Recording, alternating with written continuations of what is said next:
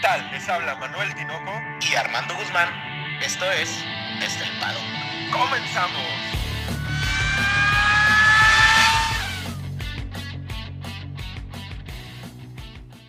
Armando, dos palabras.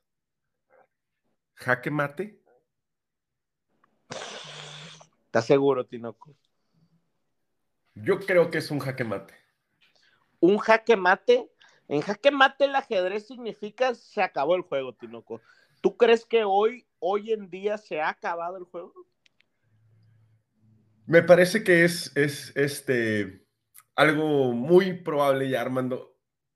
Pero hasta que no se baje la bandera cuadrada. O sea, o sea, a ver, a ver, a ver, bueno, bueno. Ok, nos vamos a, nos vamos a poner así intensos, Tinoco. O sea, tú dices que hoy, hoy, quedando cinco carreras en el Gran Premio de Estados Unidos, ¿tú dices que se acabó el juego? No, te pregunté. Te, te estoy preguntando, Armando, jaque ah, mate. Me quieres echar la me quieres echar la. ¿Cómo ves, Tinoco? ¿Qué te pareció la carrera? Primero una, un comentario, ¿no? ¿Qué te parece? Sí, claro que sí. ¿Cómo ves? ¿Qué te pareció la carrera? Me, me, gusta, me gusta que sea una carrera un poquito diferente, intensa en otro aspecto, muy estratégica. Hay, hay, hay que aprender a ver también estas carreras y disfrutarlas. A mí me encantó, creo que es una carrera muy, muy diferente porque esta carrera realmente era a ver quién acertaba en quizás una vuelta de diferencia en el cambio de neumáticos, sino, o sea, y, a ver, yo creo que el tema de los neumáticos, porque estamos muy centrados en el tema de los neumáticos, pero no, no solo es eso, es guardar gasolina, es niveles de la, de la energía, cuando despliegas la potencia del sistema híbrido, o sea, son muchas cosas que ya involucran, Tinoco, no solo al ingeniero, o sea, no solo al piloto, se involucra mucha gente detrás del, del automóvil, ¿no? Hay una cantidad, eh, eh, no es tan fácil como vamos a meterte ahorita a boxes y ya. Hay muchas sí, sí, cosas sí. que se tienen que trabajar, pero sean todos ustedes bienvenidos a su podcast favorito de Fórmula 1 desde el paddock con el resumen del Gran Premio de Estados Unidos, Armando. Tinoco, me es grato decir muy buenas tardes, muy buenos días, muy buenas noches. Y Tinoco, yo en lo personal, con la camiseta de Red Bull bien puesta, feliz. No me la voy a feliz. quitar ni para dormirme, cabrón. Ni para Tinoco, dormirme. si tengo un 15 años, me la llevo y me ponen de, de honor, güey. De gala, vas de gala, güey. Vas vestido sí, voy así. de gala. De hecho, de a mi aniversario, de, a mi aniversario de bodas me fui con la de Red Bull, güey. Un saludo por ahí para Andrea, tu esposa. Este, pues, ¿qué te parece, Armandito? Lunesitos, nos van a escuchar en unos lunesitos, cabrón, después de otro podio de Checo. Vámonos con el resumen. ¿Cómo quieres empezar? Me imagino que por tu piloto favorito, el último. Tinoco, por el número 21. ¿Qué te parece?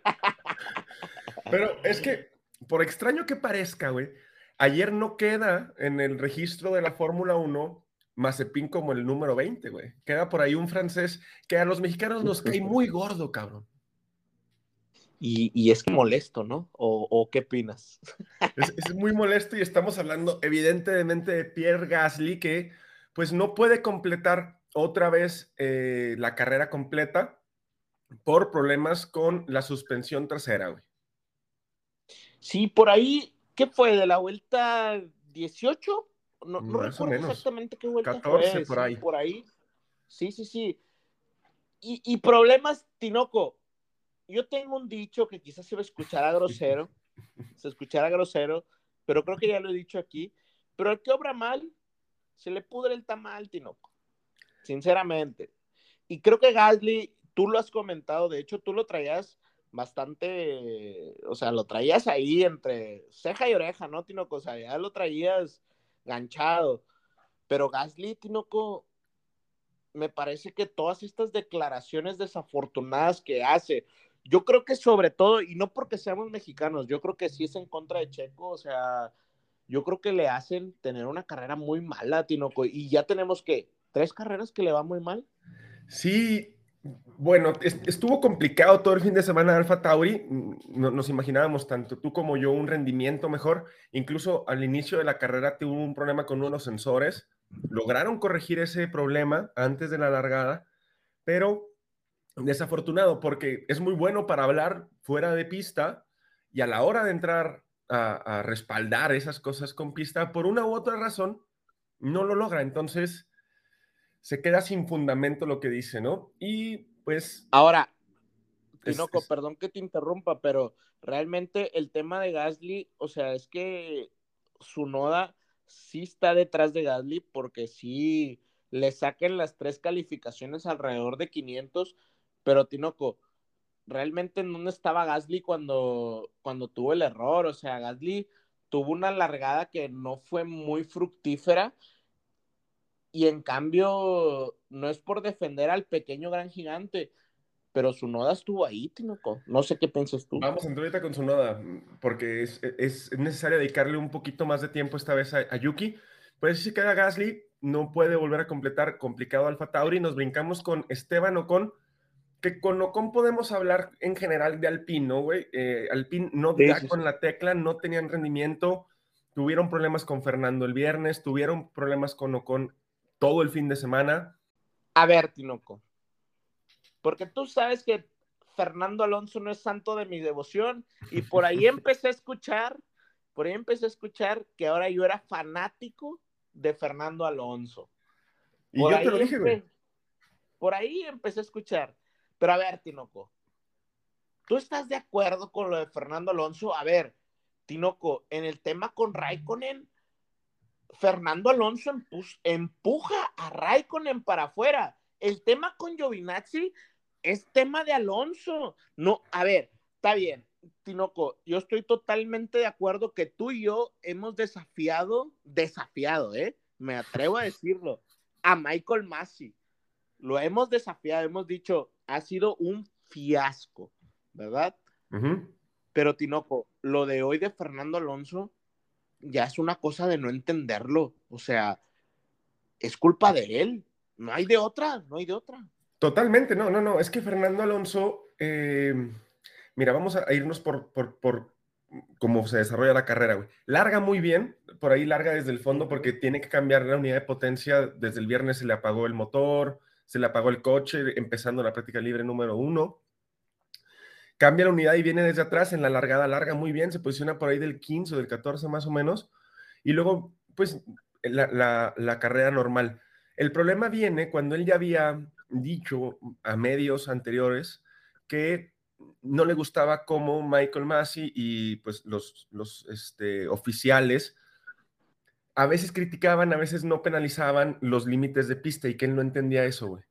Entonces, cuando está batallando por ahí con Raikkonen, Raikkonen lo adelanta por fuera de pista, porque evidentemente Fernando lo avienta delante de pista, y empieza una pelea donde todo el equipo, güey, se empieza a pelear, o sea, en medio de la carrera, cabrón, con, con el director de carrera, ¿no? Entonces, por ahí ya a mí no me hacía tanto, no me gustaba tanto a, ese punto, pero pasa.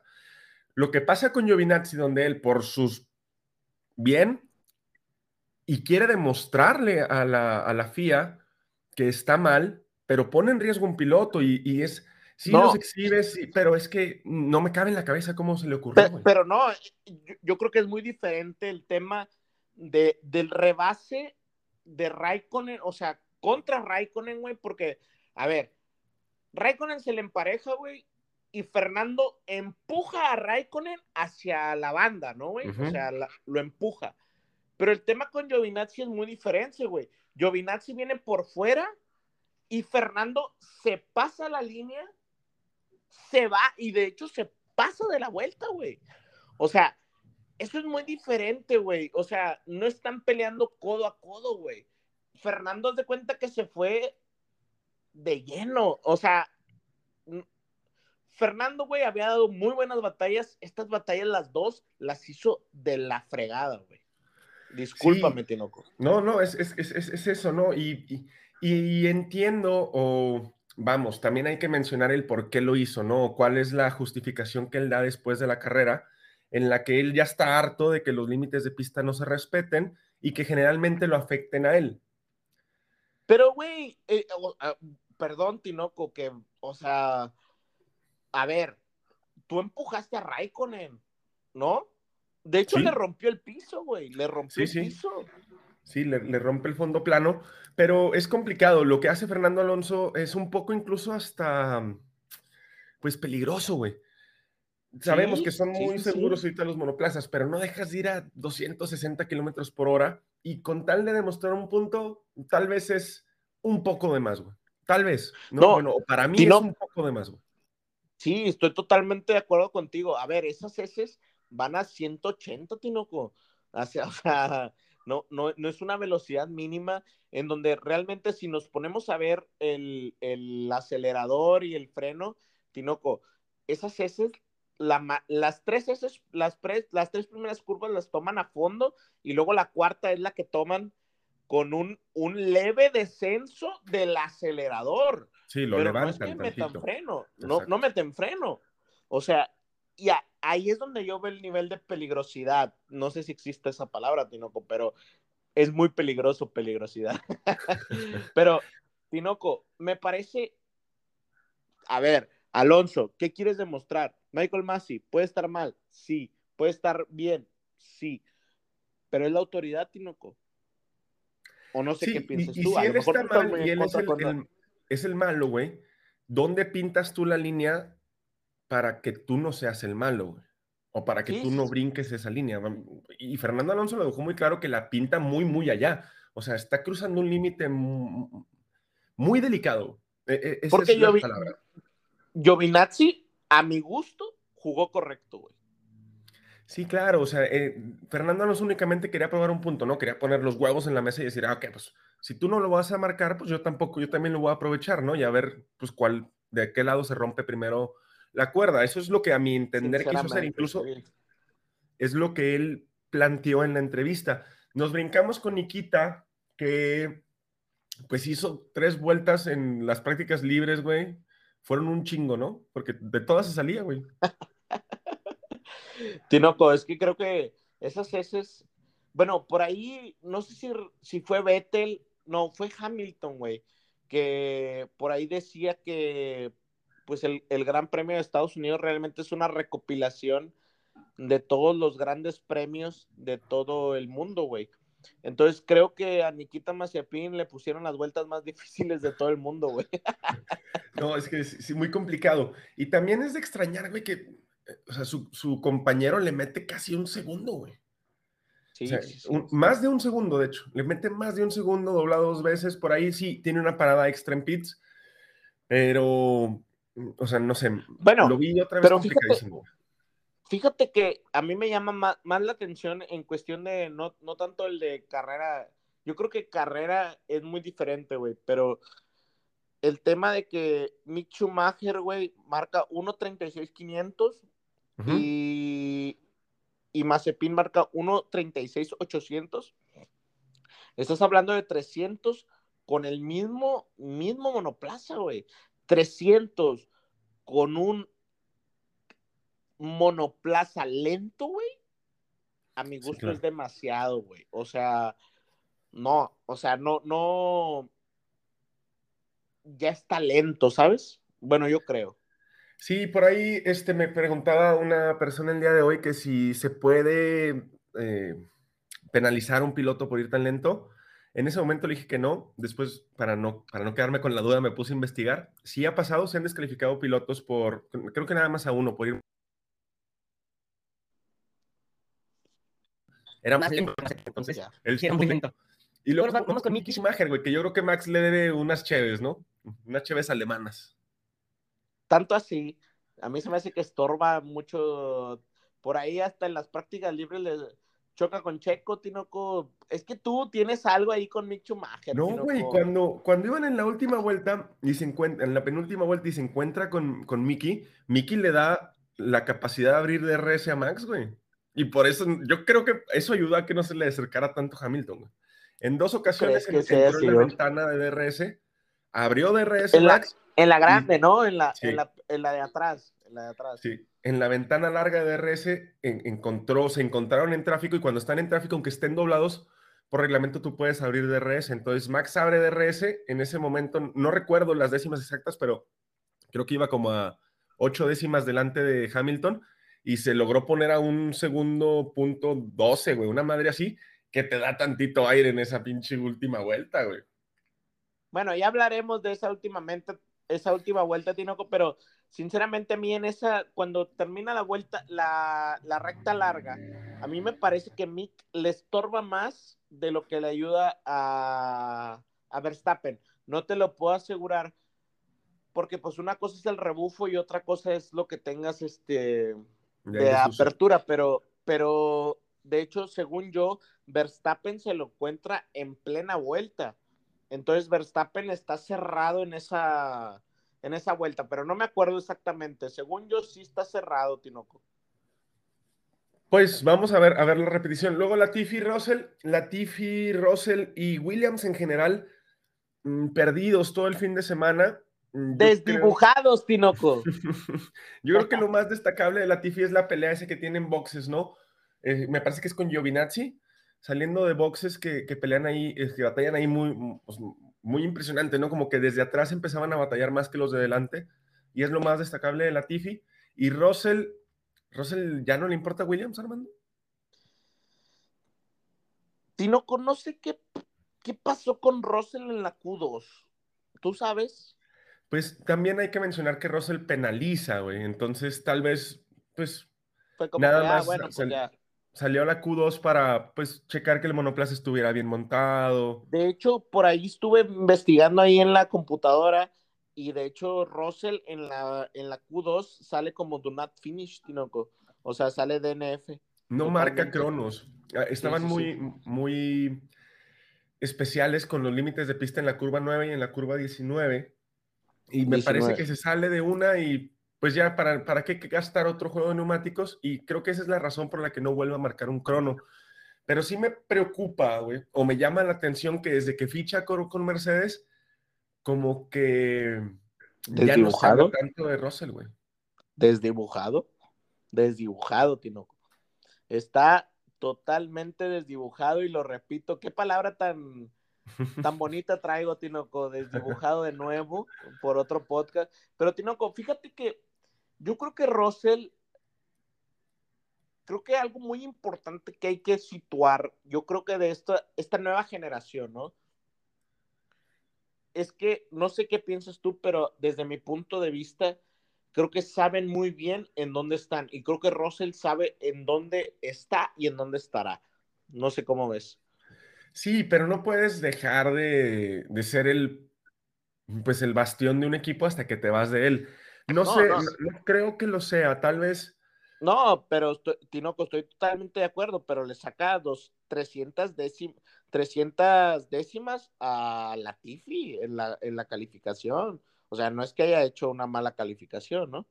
Sí, no, no, no, pero no sé, como que me suena turbio, güey, y, probablemente no sea nada eh, por ganas de hacer o dejar de hacer el mismo Russell, sino que tal vez estábamos tan acostumbrados a que Russell despuntara y brillara tanto que en el momento en que no lo hace, todo te suena a que es una conspiración, ¿no? O que es que ya, que a final de cuentas, él ya cumplió con Williams y, en eso coincido con todos los que piensan así. Él ya cumplió con Williams, güey. Él va a dejar a Williams arriba de Alfa Romeo porque ya no hay posibilidad de que Alfa Romeo los alcance y ese me parece que es como, yo ya cumplí, yo ya puntué, yo ya me puedo ir de aquí satisfecho. Ahora, también, también hay que ser honestos, cuando ha puntuado este Russell y Latifi, ha sido porque hay temas extraordinarios, ¿no? Y, y, volvemos a lo mismo que, que de tanto que hemos hablado de eso. Hay equipos que no tienen nada que perder, ¿no? Sí, sí, sí. Como, como este tipo de equipos que están muy atrás. Nos pasamos con Kimi, que pues por ahí tiene la batalla esa que platicamos con Alonso. Eh, complicados también los Alfa Romeos. ¿Perdón? Qué grandes, Tinoco, ¿no? Sí, la verdad es que sí me emocioné al verlos que se encontraron en pista, güey. Eh, iban muy pegados y duraron pegados dos curvas. Digo, estaban batallando por ahí del lugar 14, 15, no, no estaban batallándose nada, pero pues es emocionante verlos, o sea, es, es, pues siempre es atractivo ver ese tipo de batallas, ¿no? Tan, tan rueda con rueda, güey. Me gustaría saber qué opinas, Tinoco. Yo creo que ahí eh, Raikkonen juega limpio, ¿no? En, en la batalla con Alonso. A mí me parece que los dos, güey. Me parece que es un incidente de carrera lo que pasa, eh, producto de la batalla tan intensa y tan al límite que iban. Estos, estos tipos van al límite y luego pues tienen historia, ¿no? Pero me parece que es un incidente de carrera y por eso lo veo bien lo que, lo que hace la FIA, ¿no? Es incidente de carrera, no hay penalización para nadie. Y pues todo lo que pasa después con Fernando es lo que ya se me hace demasiado, ya es mucho, o sea, ya es para qué llevarlo hasta allá, ¿no? Yo, fíjate que hasta el tema Raikkonen Alonso, yo estoy de acuerdo con la FIA. Yo creo que eh, yo estoy totalmente de acuerdo contigo que es un incidente de carrera. De hecho, Alonso, güey. A ver, entendamos algo, porque por aquí cuando estábamos en, en el barbecue, Tinoco, estábamos en el barbecue tejano y decía por ahí, ah, que Alonso empujó a Raikkonen. Pero también hay que entender, Tinoco, que, que, al momento en el cual tú sales de una curva, o sea, tú tratas de cerrarte, aunque vayas a 70, Tinoco, si tú tratas de cerrarte, el carro se te va a mover todo. Entonces, por eso los, los mismos, los mismos este, pilotos tratan de abrir porque donde si lo cierran, se les va el auto, ¿no? Sí, claro, lo, lo, lo pierden. Y, también, pues no dudo que tratando de defender la posición, Fernando se hace muy ancho, güey. o sea, claro que se exprimen, pero esto, volvemos al mismo, aunque en la, en el momento vayan, se, se vean rayando la madre y este cabrón es un, pues van, son pilotos que van muy al límite, o sea, es, es, una presión tremenda y pues es, es una forma de, de, tener una catarsis, ¿no? lo que pasa después es lo que no me gusta, güey. Y no, eh, hasta ahí, hasta el, hasta el duelo Alonso-Raikkonen, creo que no podemos quejarnos. Es una batalla la cual es común y corriente y creo que los dos la pelean tal cual debe ser. Lo que sí me cuesta un poco, Tinoco, no sé cómo lo ves tú, es que creo que Alonso sí debió haber dado un poco más de espacio a Raikkonen. Sí, claro. Porque ese, ese espacio es lo que hace que rompa el piso. Sí, claro. Sí, sí, digo, vamos, sí cabía el monoplaza de Kimi, pero 10 centímetros más hubieran estado de puta madre. Nos brincamos que al final hace un trompo, por ahí tal vez Raikkonen estaba para meterse al décimo, rascar un puntito tal vez, hace un trompo al final y pues se, se, se, pierde esa oportunidad para Alfa Romeo, ¿no? Fíjate que, Tinoco, ese, ese trompo me suena a, a desgaste excesivo de las llantas. No sé qué, cómo ves tú. Sí, como que porque lo pierde de cola muy raro, güey. sí, em, de hecho. Y no, no entra tarde, no, no, no alarga la frenada. O sea, está muy raro cómo lo pierde. E, está muy curioso porque si tú ves los stints de Kimi, entra en el 12, que es algo promedio, o sea, no, no es nada fuera de serie. Y luego entra en el 19, que también es una eh, vuelta común de todos. Y luego entra por el tercer stint en el 24, Tinoco. Pero realmente, Tinoco, pues no es algo como que dijeras, pues traía muy desgastadas las llantas. Está curioso, se me hace que es error de piloto. ¿eh? O tal vez el fondo plano sabemos la capacidad o la necesidad que tiene de, cómo fluye el aire por debajo. No sé si eso haya pro propiciado que lo perdiera. Nos brincamos con Stroll, güey. Yo pensé, yo creo, perdón, que Aston Martin tenía mejor rendimiento del que demostraron tanto Stroll como Vettel, sobre todo Stroll. No, Stroll fue impresionante cuando lo rebasa Yuki Tsunoda con botas, Tinoco. Sí fue Stroll, ¿no? sí, sí fue Stroll. Qué impresionante. Me voy a brincar, a lo mejor Stroll es víctima, ¿no? Pero pero el rebase de Yuki y de Botas, los dos como bandidos, Tinoco, le roban la posición. Le roban la cartera y ni cuenta se dio, güey. Eh, por ahí, no sé, Aston Martin ya se desaparece mucho. Eh, yo creo que a Stroll todavía le falta una penalización por motor y no sé qué tanto le vaya a afectar al equipo. Yo creo que ya Aston Martin no sale de la posición en la que está, el standing en el que está. Y me hubiera gustado ver a Aston Martin más arriba, güey. A mi parecer. No, a, a, mí me parece muy preocupante, Tinoco. O sea, estás hablando de que la vuelta más rápida de Lance Stroll, estás hablando de 1.41.189 y la más rápida de Vettel es 1.44.81. Estás hablando de 700 décimas, Tinoco, o sea, 700 milésimas, perdón. Pero imagínate, si tú lo pones directamente, eh, ¿qué te gusta? Aston Martin debería estar peleando con Ferrari y, y, y McLaren, ¿te parece? Pues al menos estar por encima de, de Alpine, güey. Bueno, no, no, eh, eh, güey, es que el año pasado estaba peleando. Por el cuarto. Por el, por el tercer lugar. Por el tercer lugar. Sí, por el tercero, con McLaren, güey. A ver, estamos hablando de que Leclerc, la vuelta más rápida es de 1.39.303, Tinoco. Contra la de Betel, que es 1.44.81, estás hablando. La vuelta más rápida es de un segundo menos, Tinoco. Es Muchísimo exagerada, es mucho tiempo. Es muchísimo tiempo. Digo, también el setup del Aston Martin no era el mejor setup. No sé, no, o sea, fallaron mucho con el setup, Sí. tuvieron problemitas ahí en las prácticas libres que no pudieron ponerlos a punto. Betel venía desde atrás. Me parece que hace una buena remontada, que por ahí rasca un punto medio ay, circunstancial, ¿no, güey? O sea, hay varios abandonos que por ahí todos estaban por delante de él que no se le iban a dejar tan fácil, güey. Me parece que es lo que pasa con Betel. Sí, creo que mala suerte, mm, no sé hasta dónde, ¿no? Pero pues la escudería tiene bastante culpa, ¿no? Sí, mucha. Entre los dos Aston Martin nos encontramos a Giovinazzi, que pues fue afectado por la demostración, esta, el, el berrinche que, hice, que hace Fernando Alonso. Y algo que me di cuenta y me llamó mucho la atención, desde Turquía, qué cortantes son los team radios que tienen con Antonio, güey. Me preocupa mucho, Tinoco. De hecho, por ahí Giovinazzi en una entrevista, él dice que es muy complicado correr y tener tranquilidad en una carrera si no tienes firmado un contrato. No sé si sea presión al equipo, ¿no? Pero pues eh, eh, la mitad de los, de los pilotos con una temporada tienen esa presión, güey. O sea, la tenía Pérez el año pasado, la tenía Botas este año, o sea, la tiene mucho, Ah. la tenía Sunoda, este año también Ahora, Sunoda. Tino, Giovinazzi se queda a un a un a un puesto de puntuar, ¿no? Sí, también hubiera puntuado de forma circunstancial, güey. Pero sí se queda un punto a una. Y es, es común ver a Gio y a Raikkonen entre el 11 y el 13. Generalmente están en ese standing.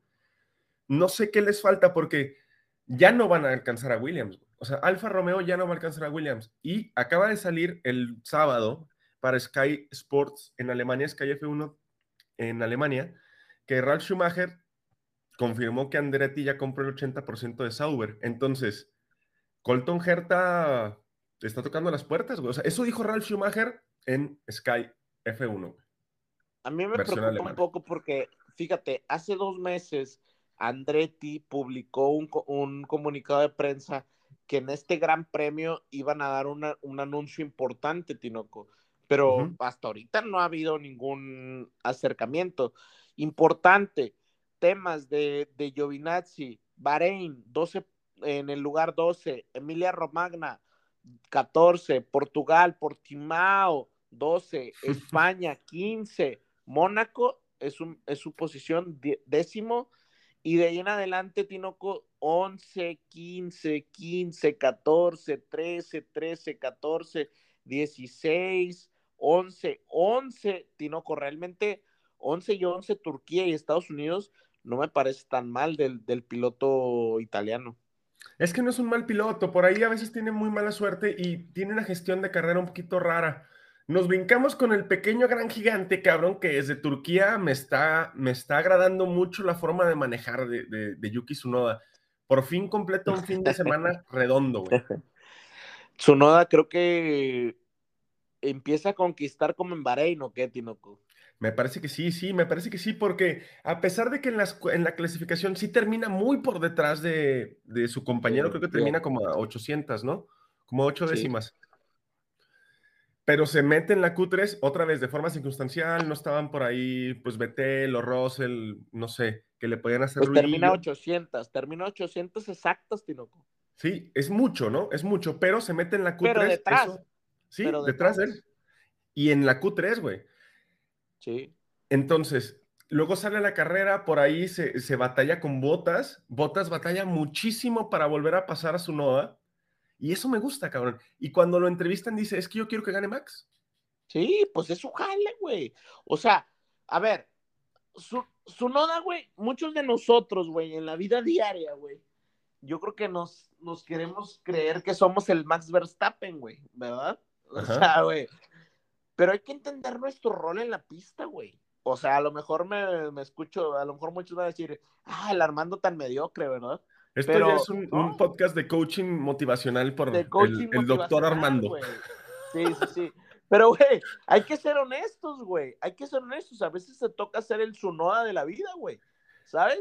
Y No, Sunoda, güey, que era- sinceramente, güey, Turquía y Estados Unidos hizo su jalecito, güey. Y lo hizo de forma impresionante. Es que era impresionante ver, bueno, sí, sí era impresionante verlo con un- contra un Mercedes, es que no podía pasarlo Botas, güey. Botas adelantó más fácil a Gasly, que luego Pierre recupera la posición, por ahí con ayuda también de Yuki, pero era impresionante cómo no lo podía pasar. Estuvo ocho, siete, ocho vueltas detrás de Yuki, nada más restándole segunditos, restándole segunditos, restándole Y, segunditos. y es que en, en Turquía le quitó 10 vueltas a, a A Hamilton, Hamilton.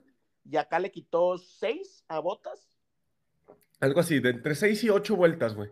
Sí, que son, sí. son muchísimas, ¿no? Tomando en cuenta que el, el- el Mercedes es un maldito cohete, que, que, que, que, que se ponga así a las patadas con la gente grande, me gusta, me gusta que de repente también tengan esa gallardía los pilotos novatos y que lo lleven a pista y hablen en pista, ¿no? Porque Yuki no ha dicho nada, pero comparado con, por ejemplo, con Pierre Gasly, ¿no?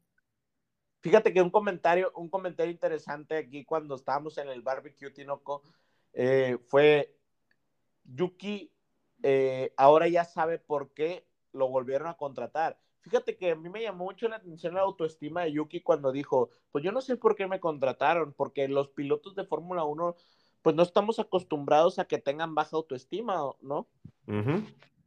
Entonces, ahí, ahí yo creo que, que a lo mejor los directivos de Red Bull tienen esa visión y le vieron eso, ¿no? Y eso que, a mi parecer, Tinoco, pues ahorita que es el punto más importante, su noda ha sido mucho más relevante que Gasly. Gasly podría estar arriba, pero su noda ha sido el que ha Sí, sacado sí, o sea, cuando, la cuando, casta. cuando está empezando a quemar, el que está aguantando ahí es el Sunoda, que, Sí. que- que, repito, me, tiene, me, me gustó mucho su fin de semana. Creo que le va a Ahora dar un buen refuerzo. del japonés, Tinoco. No, no, no, todavía no. Tal vez, pero de momento todavía no. Oye, y ahorita viendo la lista, fíjate, me voy encontrando con Norris. Mm, En octavo, no lo vi, güey. en octavo. Oye, no Ah, tengo ¿sí, no? resumen de. Alicia, pásame un resumen de Norris porque no sé qué hizo en la carrera. ¿Quién es Norris, Tinoco? Tengo, tengo como tengo como dos carreras sin verlo.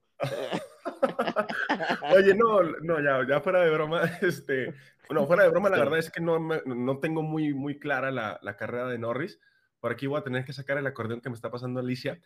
Pero raro que haya perdido en la clasificación y en la carrera con Ricciardo, ¿no?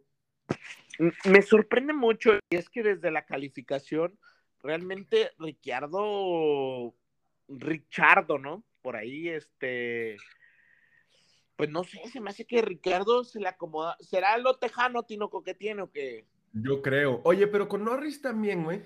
Yo pensé que cuando, cuando dijeron el, el Gran Premio de Estados Unidos, dije, puta madre, los McLaren van a ir como una flecha, ¿no?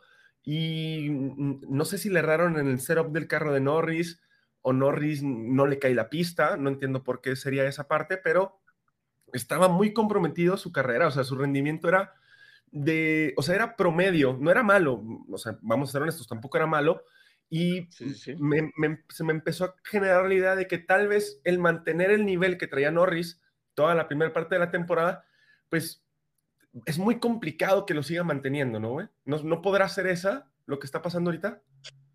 Ay, Tinoco, es que con Norris no sé qué pensar, pero te voy a dar datos duros para que no, no empecemos con supersticiones, no empecemos con temas de Por ahí ya ves que hubo un video también que lo estaban maquillando muy raro. el tema de con patos. Está muy curioso el tema con Norris. Pero mira, ¿qué te parece si te doy datos duros para no, no meternos en, polémica? ¿Qué te parece? ¿Qué te parece? ¿Progresista? No sé cómo llamarle. Ok, no Sé cómo llamarle. Pero mira, Bahrein, cuarto lugar. Emilia Romagna, tercer lugar. Portimao, quinto lugar. España, octavo. Octavo es el más bajo hasta ahorita. Mónaco, tercero. Azerbaiyán, cinco. Francia, cinco. Estiria, cinco. Austria, tres. Gran Bretaña, cuatro. Hungría, recordemos que tuvo un problema retirado. Bélgica tuvo 14, ahí tuvo un problema, ¿se acuerdan? Ajá. Holanda décimo, Italia dos, y luego en Rusia fue el problema, ¿se acuerdan? O sea, en Rusia el problema quedó séptimo. Tinoco, Turquía fue séptimo y ahora en Estados Unidos octavo. Tinoco, realmente eh, no, desde Hungría no ha tenido buen. Italia fue el segundo lugar, pero yo no lo siento por una gran carrera de Norris. O sea, fue donde queda por delante Ricciardo, güey. Sí, era muy superior a ese McLaren y, un circuito complicado de adelantar. Lo que sí es que nos regalaron una batalla preciosa contra los Ferrari, güey. Ese cuando, se, cuando hacen un sándwich con Carlos Sainz, no sé cómo salió Carlos Sainz de ahí, pero eso fue precioso, güey, ver a los dos pilotos contra los dos pilotos. Y es que, güey, esas primeras tres, tres vueltas, o sea, fue... Fueron tres vueltas, ¿no? Sí, o sea, tres vueltas donde estuvieron muy, muy cerquita. Y, y, y, al límite. Ellos sí fueron al límite. Y Tinoco, es que déjame darte un dato también interesante de que, porque fíjate que cuando estábamos aquí en el barbecue, estábamos hablando porque decían, oye, ¿por qué están peleando tan fuerte McLaren y Ferrari? A ver, no olvidemos, Tinoco, que si quedas en primero te dan un dinero, si quedas en segundo te dan cierto dinero. millones son millones y millones de, euros, ¿no? Sí, sí, sí, es mucho. Por ejemplo, al día de hoy cierra McLaren con 254 puntos y Ferrari con 250.5. Tinoco, estás hablando de dos puntos, de 3.5, perdón, puntos, que 3.5 puntos valen millones de euros, Tinoco. Sí, no, no, y eh, eh, claro, se la están peleando por eso y también por el, oye, pues los dos somos grandes armadores de carros y nos interesa quedar por encima de ti, ¿va? Pero brillante esa, esas, esas tres, cuatro vueltas que dieron brillantes. Y luego nos brincamos con Carlos Sainz, que no sé si Carlos Sainz heredó los mecánicos de Betel, cabrón. Porque siempre sus paradas son muy lentas, güey. 5.7 creo que fue la segunda parada de Qué mala suerte, güey. Qué mala suerte tenía rendimiento por ahí para quedar en el quinto, yo creo, o estarle peleando a Ricciardo en el quinto hasta que entró esa parada, sale con tráfico, muy cerca de Botas, frenó a Botas un mundo de tiempo, güey. Botas lo va a soñar, yo creo que encuerado, güey, porque lo, lo, tuvo detrás de él muchísimo tiempo y no podía Botas con Carlos Sainz. Me parece que Sainz hace una muy buena carrera, Tinoco. O sea, Sainz realmente, de hecho, en la calificación, Tinoco por ahí queda a 180 detrás de, Leclerc, que no es nada. Y, creo que Leclerc es velocista, o sea, Sainz es totalmente carrerista y creo que ahí le juegan una mala parada en cuestión de pits, porque los dos stints no son para rápidos, son de 3.3 por ahí, más o menos. Sí, y, no sé qué tanto condicionó la carrera de Carlos desde la quali, güey, cuando el equipo lo manda con blandas. Es el único piloto de los punteros, o sea, de los 10 primeros, el único que largó con rojas fue Sainz y los dos Alfa Tauri, que de Alfa Tauri se entiende, ¿no? Su rendimiento es, tenían que pasar con rojas o no pasaban, güey.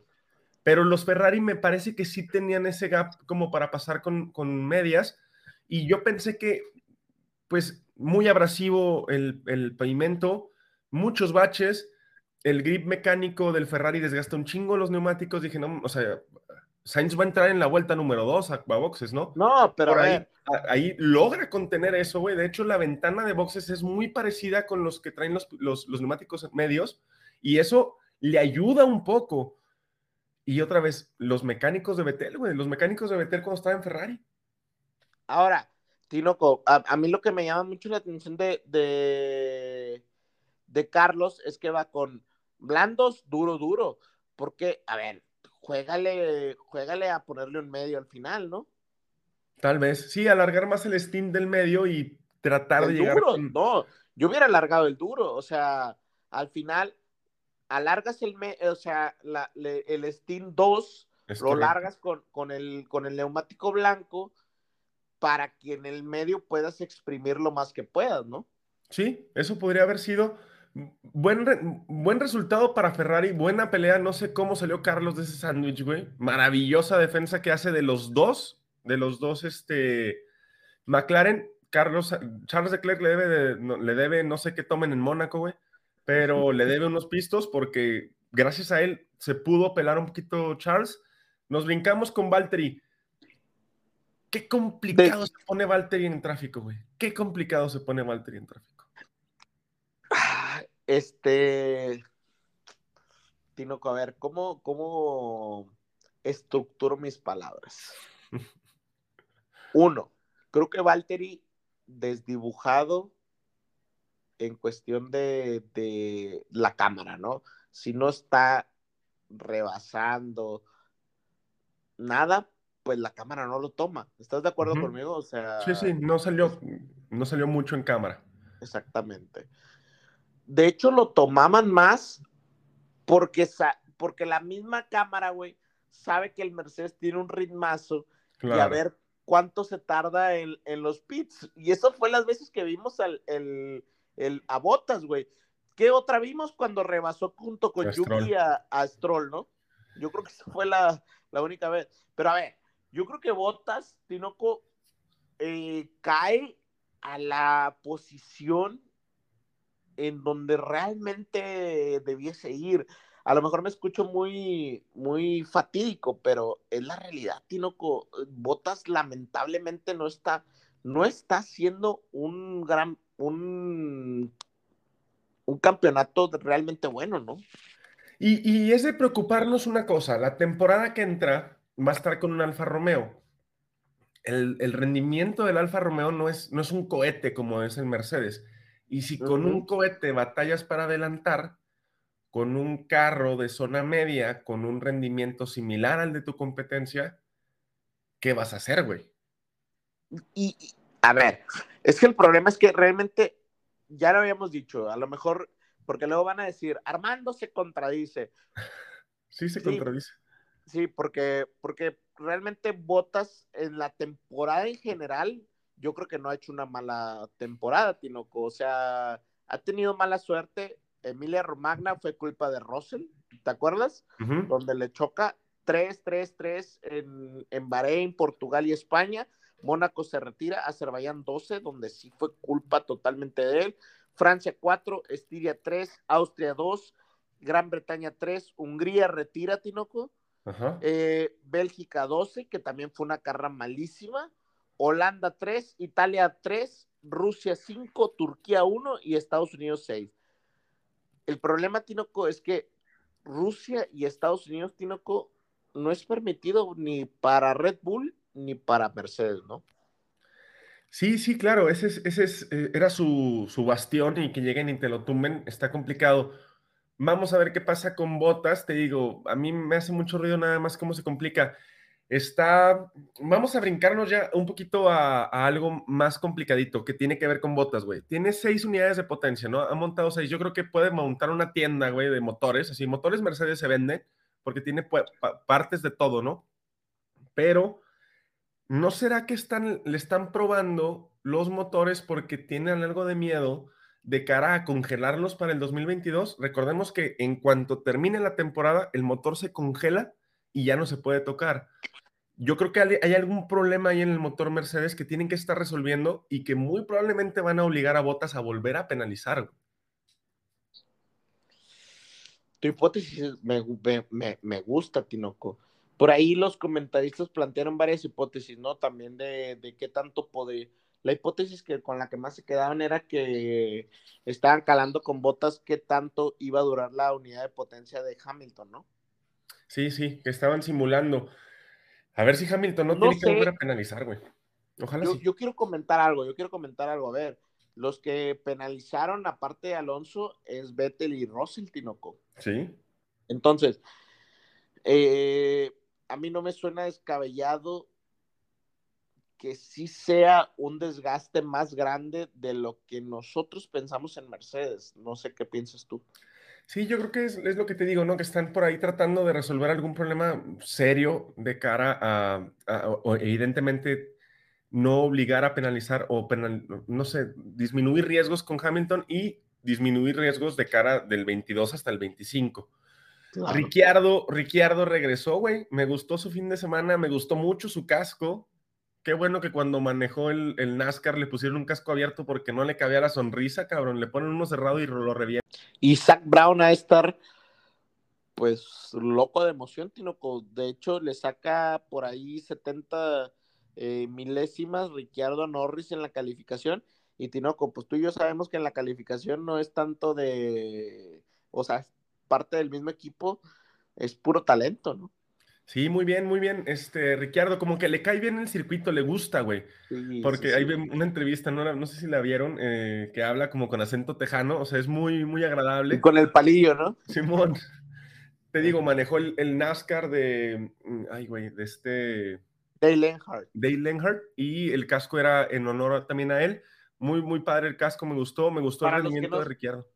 Sí, para los que no saben, este, por ahí eh, Ricciardo es fanático de Dale Earnhardt. Dale Earnhardt es uno de los grandes de NASCAR de los años 90.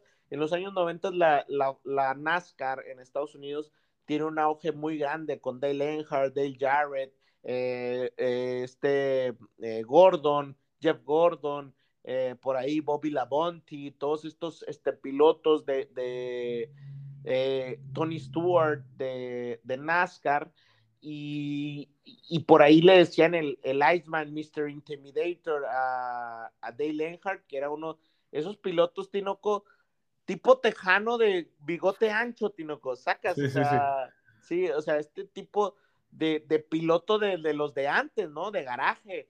Eh, y por ahí pues tiene un fatídico accidente en, en Daytona eh, pero pues es fanático de muchos. El 3 por ahí, este, eh, patrocinado por Goodgrange, ¿no?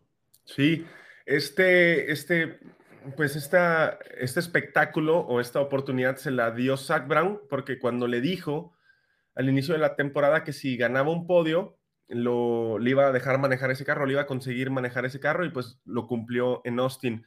Muy padre, estuvo, estuvo muy padre cómo se subió al carro, lo feliz que estaba. Me gustó ver a Ricciardo así, güey. Oye, Tinoco, por ahí, ¿te acuerdas que hablábamos de Zach Brown como un gran empresario? ¿Te acuerdas que hablábamos? Bueno, ese carro que le prestó a Ricciardo es propiedad de Zach Brown. Sí, su garage está impresionante, ¿no? También por ahí tiene de Ayrton Senna y tiene varios carros muy interesantes, güey. Nos vamos con Charles Leclerc, que como que estaba en tierra de nadie, ¿no? Nadie atrás, nadie delante se les peló después de la buena largada que hizo, por ahí largó muy bien, se acomoda en su posición y se va pues remando sin que nadie lo moleste. Me gustaría escucharte, Tinoco, al día de hoy, porque al día de hoy, Tinoco, si nosotros, si yo me voy a los standings, o sea, los resultados de, de pilotos, tengo a Charles Leclerc con 128 puntos y a Carlos Sainz con 122.5. Carlos eh, es el segundo piloto. Tinoco me, gusta, Tinoco, me gustaría escuchar tu opinión. No. te pongo en jaque desde el principio. Yo, no creo que sea el segundo piloto Carlos, güey. Yo, yo sigo pensando que Carlos, eh, yo le tengo un apodo que me gusta mucho que, se llama, es el, rey de Maranello, güey. No creo que sea el segundo piloto.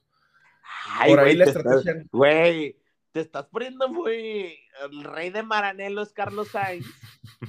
Dinoco. Sí, güey. O sea, ¿y dónde dejas a Niki Lauda? Y no, no, no, no, no, actualmente, actualmente, güey, actualmente, ah, actualmente, actualmente. O sea, de, ellos dos, cabrón, no mames. Oh, pues es que me, me preocupas, Tinoco. No, no, no, no. Charles estuvo bien posicionado ahí.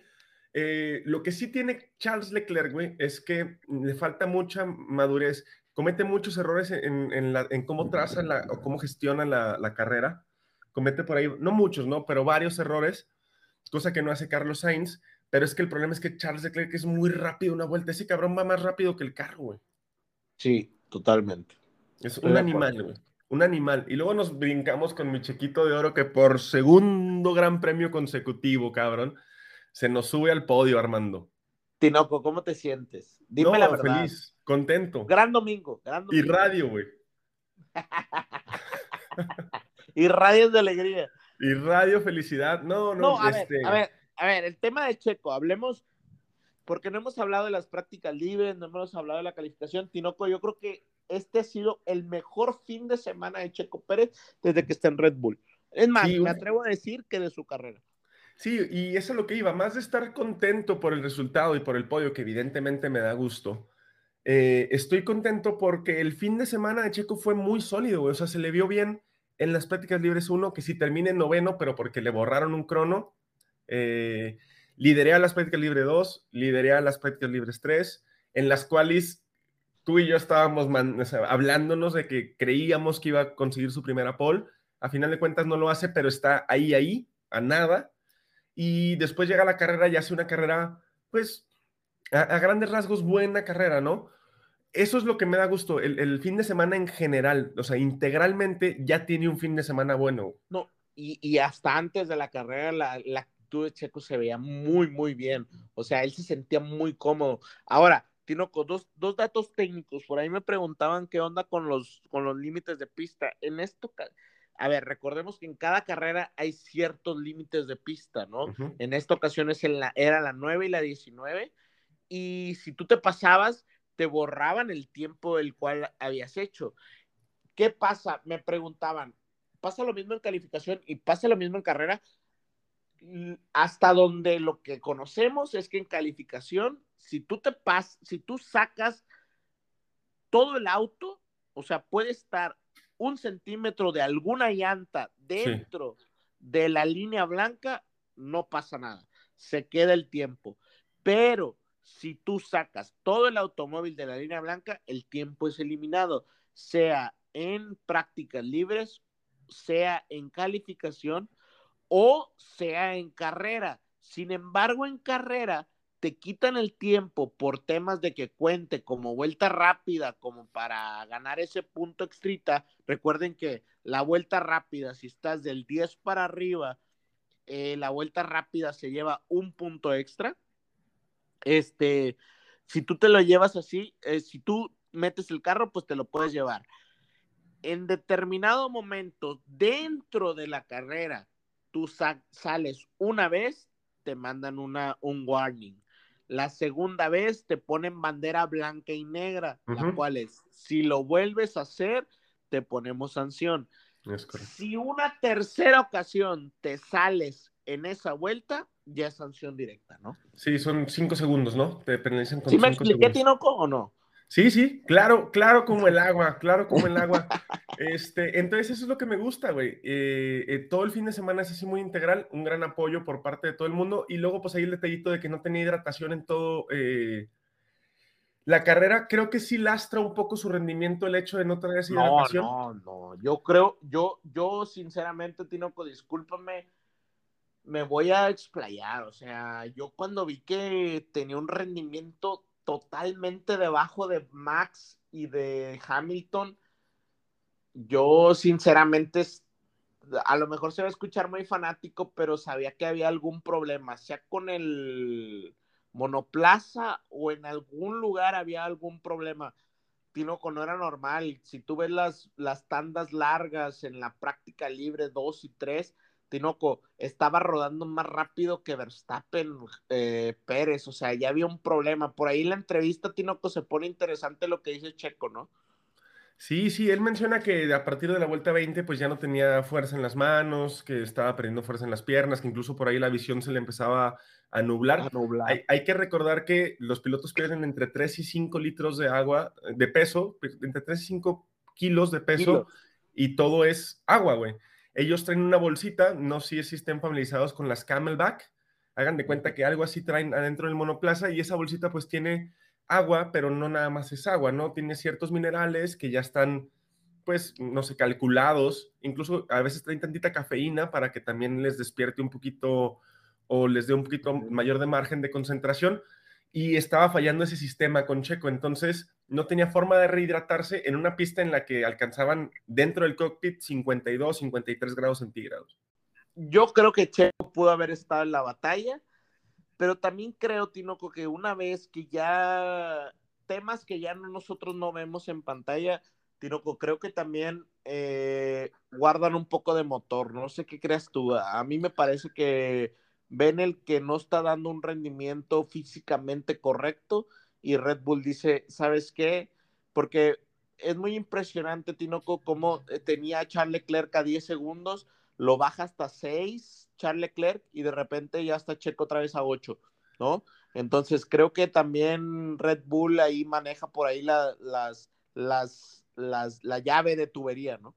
Y otra cosa importante que pasa hoy en la carrera con Checo es que Max en la largada pues pierde con Hamilton, ¿no? ahorita vamos a hablar de esa maniobra, pero eh, a la hora de regresar a pista tuvo mucha suerte que, el que fuera detrás de él fuera Sergio Pérez, ¿no? Porque Sergio Pérez ya le había ganado esa posición. Checo levanta y le da la posición a Max. Me parece que es su trabajo y él lo entiende de esa manera. Eh, lo deja regresar a pista a que compita con Max y, me gusta ese guiño, ¿no? Ese guiño de, equipo, de, o sea, no me tienen que dar una orden de equipo para hacerlo. Le sale natural y, Max le debe ya varios tequilas. Pues no, y, sinceramente Checo iba más rápido saliendo de la vuelta 3. Saliendo de la curva iba, iba ya adelante, ya tenía ganada esa posición. Totalmente. es que es clarísimo cómo levanta porque de repente el carro de Checo se ve como si se parase. Evidentemente no se para, pero por la velocidad con la que va Max, pues parece como que se para y ya Max lo adelanta y se posiciona. Nos brincamos con Hamilton. Sí, Checo, Checo estaba muy bien en ritmo, güey, pero la forma en la que manejaron hoy Hamilton y Verstappen es, es, es, es impresionante. Yo me puse a hacer un análisis ya más en calma, yo solo, y es que es impresionante cómo manejan, güey. Sí creo que el rendimiento de Checo se haya visto afectado por, por la situación de la hidratación, pero es que el rendimiento de esos cabrones es, es, algo de, otro mundo, güey. No, eh, exactamente, yo creo que ya le hemos hablado en el podcast, ¿no? O sea, el tema Verstappen, eh, Hamilton, eh, si tú te pones a ver la carrera, a ver, Hamilton arranca mejor, Verstappen, Checo le da la oportunidad que se vaya atrás de él. es una carrera, Tinoco, que el, el undercut que hace Max que hace Max a Hamilton en la vuelta 10 y déjame te aseguro. No, es, es como en la 10, güey. Es antes, ¿verdad? Sí, es como en la 10, 9, 9, 10. Perdón, perdón. A ver, aquí está. Es Max en la... Ah, espérame, me equivoqué, perdón, perdón, perdón. Pero sí, tiene ahí por ahí este un tema importante eh, donde si realmente, si nos ponemos a pensar, Tinoco, creo que, que Max hace una carrera de campeón del mundo. Me, atrevo a decirlo. O sea, hace una carrera donde todo lo hace bien. No, ¿Qué error le puedes poner a Max? No, no, no, es que es a lo que iban. me puse a ver sus carreras, sus onboards, diferentes ángulos de, de, la carrera, nada más centrándome en ellos dos. Y la cantidad de errores que cometen, yo no vi ninguno. Seguramente alguien con mayor experiencia que yo podrá encontrar alguno. Pero hablando desde la largada, ah, es muy agresivo Max con Hamilton, lo avienta hasta, hasta la salida del pit. Hamilton después lo avienta por fuera de la pista. Max es muy inteligente y esquiva los, los, las bananas que había ahí por fuera de esa curva. Y luego se va detrás de él y a mí me daba mucho miedo que cocinaran los neumáticos porque lo iba presionando mucho. Cuando me puse a hacer el análisis que te estoy diciendo, güey, me di cuenta cómo trazaba las curvas Max y en lugar de tratar de poner mucha presión sobre los neumáticos, ya sea derechos o izquierdos, hacía que el carro se deslizara un poco, güey. Y, me tardé mucho en, en, notar eso, pero deslizaba un poco el carro en las curvas, lo que permitía que el grip mecánico y el grip aerodinámico no afectara tanto a los neumáticos, güey. Y, y, esa fue la forma en la que pudo ir presionando a Hamilton sin cocinar las llantas. Ahora, creo que el primer, no sé qué piensas tú, pero se me hace que el primer, bueno, el segundo stint es la clave de todo, ¿no? Sí, no, el segundo stint cuando sale es una maravilla. Y lo que hace Checo, ¿no? Y cómo él piensa y dice por radio, este, obliguen a que no vaya largo. Porque él le plantea un undercut y luego va Checo por detrás de él, creo que como a 3.5 segundos. Y Checo entra luego, luego, como dos vueltas después a boxes, lo que obliga a Hamilton a sí o sí tener que entrar, güey.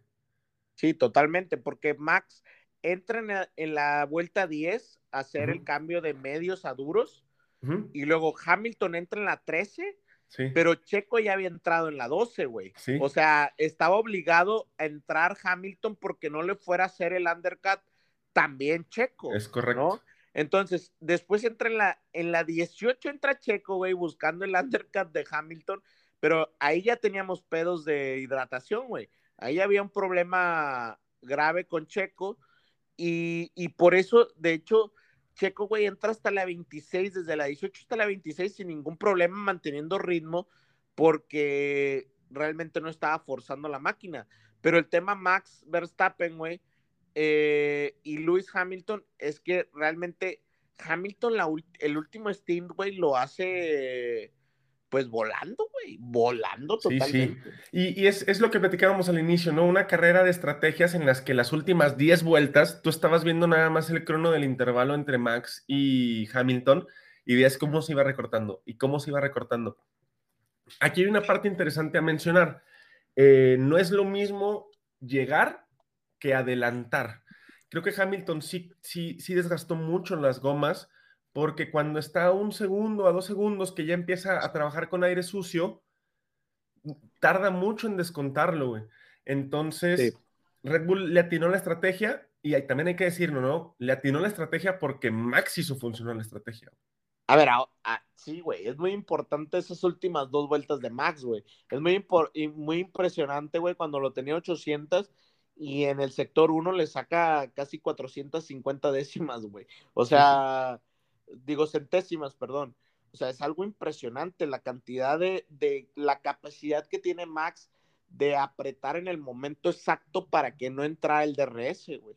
Sí, incluso cómo se retrasaba un poco para darle todo ese aire sucio y esa turbulencia a Hamilton y luego adelantar para no entrar a zona de DRS o no tener la ventana de zona de DRS. Ahora, Tinoco, ¿qué tan cerrado está realmente el, el duelo entre Verstappen y Hamilton?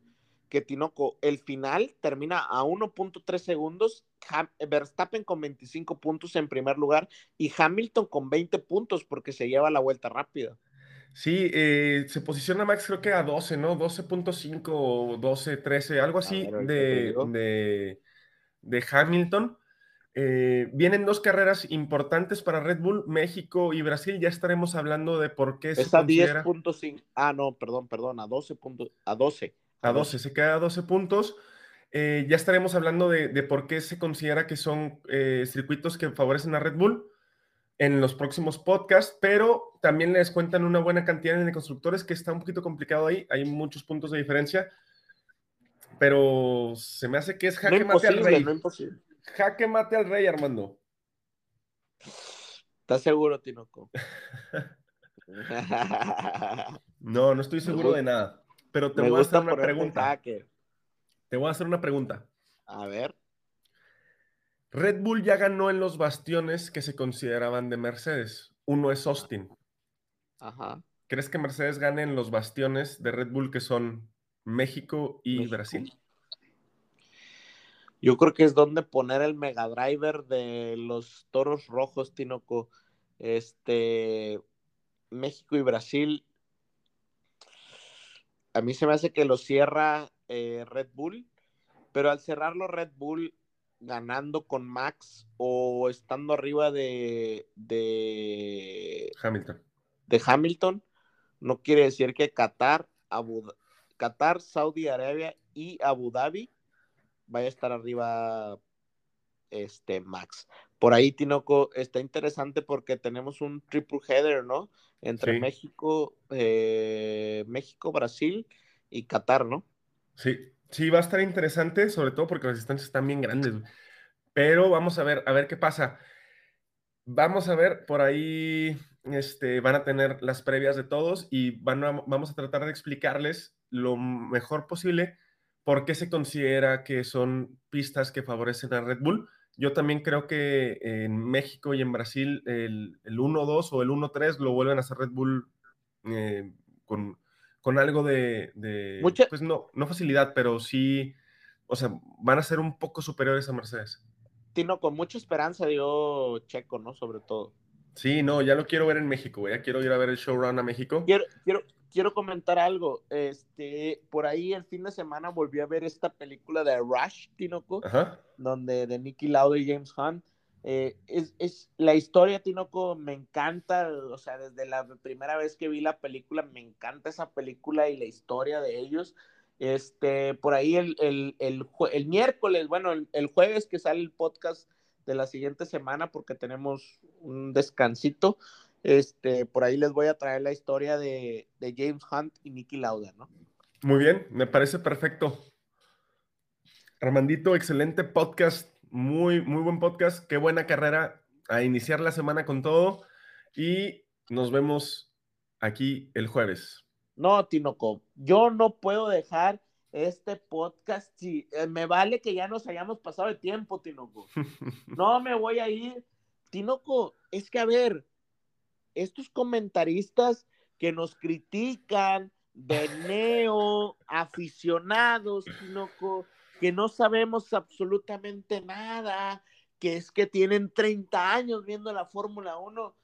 Tinoco, nosotros sabíamos que iba a llegar el momento de Checo Pérez y sabíamos por qué en ciertos momentos no ganaba. No era porque era un mal rendimiento o porque fuera un mal piloto, Tinoco. Yo creo que ahí se equivocan los comentaristas mexicanos, totalmente. Y, Checo se ha encargado de, callarles la boca, ¿no? Hay que ser muy honestos en algo. Los rendimientos de Turquía y de Estados Unidos no es algo que salió espontáneamente o mágicamente, ¿no? Checo venía haciendo muy buenas carreras desde eh, en Rusia y en Italia. No se pudo subir al podio por situaciones externas, pero ese podio era suyo también. Entonces, es un proceso que, les dijimos aquí muchas veces y yo lo repetí mucho. Esperen la segunda parte de la temporada de Sergio Pérez. Que nos tachen de lo que quieran, Armando, pero que nos sigan escuchando también para que aprendan. No, no, que aprendan, pero que, que vean una visión más global, ¿no? Es que a mí no me, a mí, a mí no me molesta porque le quieren pegar al imparcial, Tinoco. No me molesta, no me molesta. Qué bueno que sean imparciales. Pero a ver, si quieres ser imparcial y querer criticar, güey, critica sabiendo, güey. Critica leyendo. Nos critican de que ah, los neoaficionados no leemos, güey. güey, yo no veo otros deportes, güey. A lo mejor sí veo, güey. La verdad sí los veo. Pero a ver, de Fórmula 1, me instruyo, güey, busco, leo, escucho desde el pado, güey, ¿sabes? O sea, y, y, y realmente, güey, es lo que me molesta, que realmente, güey, critican a todos estos, porque todos nosotros, güey, todos porque todos los que nos escuchan, güey, son como nosotros, güey, somos gente, güey, que vimos la serie, güey, nos emocionamos, es un deporte nuevo y estamos aprendiendo, güey. ¿Por qué nos tienen que criticar de esa manera, güey? Si realmente somos gente que sí leemos, güey, y, y sí nos, nos, nos informamos, güey. No, no, no creo, güey, que, que en estos días no te puedas informar de una muy buena manera gracias al Internet, güey. O sea, y creo que el tema Checo Pérez, güey, los neoaficionados, güey, y así como yo creo que, que, nos podría dar orgullo a todos nosotros, güey, los que nos escuchamos aquí en Desde el Pado, güey, que somos neoaficionados, no importa, güey, no, o sea, que nos guste un deporte nuevo, algo nuevo, yo creo que es algo bueno, güey, abrimos nuestra mente, güey, y, y pues yo creo, güey, que nosotros leyendo, güey, sabíamos realmente lo que estaba pasando con Checo y las situaciones específicas que pasaban, güey, por las cuales sucedían los resultados. Sí, sí, por supuesto. Eh, el, tener muchos años de, ver un deporte te, abre un panorama muy grande y te da una base muy fuerte y muy sólida para poder juzgar o poder emitir una opinión que tenga algo más de cercanía con la realidad. El problema viene cuando pues estas opiniones no van ligadas con lo que realmente está pasando y... En el momento. Eh, eh, no sé, son, son opiniones medio malintencionadas, ¿no? lo importante, como siempre les decimos, es escúchenos también lo que les decimos, investiguenlo si tienen oportunidad o si tienen alguna duda o háganlo llegar y también siempre tratamos de contestar todo lo que nos hacen llegar y no se dejen llevar por este tipo de, de comentaristas que a final de cuentas lo que buscan es rating, güey. O sea, entonces relájate un poquito porque estás muy molesto. Acuérdate que Checo se subió al podio, que ya viene el Gran Premio de México. Ya me dio la gastritis, ya me dio la gastritis, güey. ya no te enojes, Armando. Muy bien, Tinoco. No, pues excelente, Tinoco. Y recuerden, o sea, nosotros, al igual que ustedes, eh, no, nunca dejamos de aprender, Tinoco. O sea, nunca dejamos de aprender. Este deporte es muy extenso. Eh, y si hay alguna duda que tengan, con todo gusto, eh, déjenla por ahí en el, en el inbox y nosotros pues, nos encargamos de, de investigar cómo resolverla, ¿no? Sí, sí, no se preocupen. Si no la conocemos, la investigamos y si no, pues les echamos una mentirilla ahí, ¿no? Piedosa. No, no se crean, no, no, para nada. Pero no, muy, muchas gracias, Armandito. Box Box. Box Box Tinoco, excelente barbecue. Hasta luego. Box, box, box. I would, I would like to go to the end.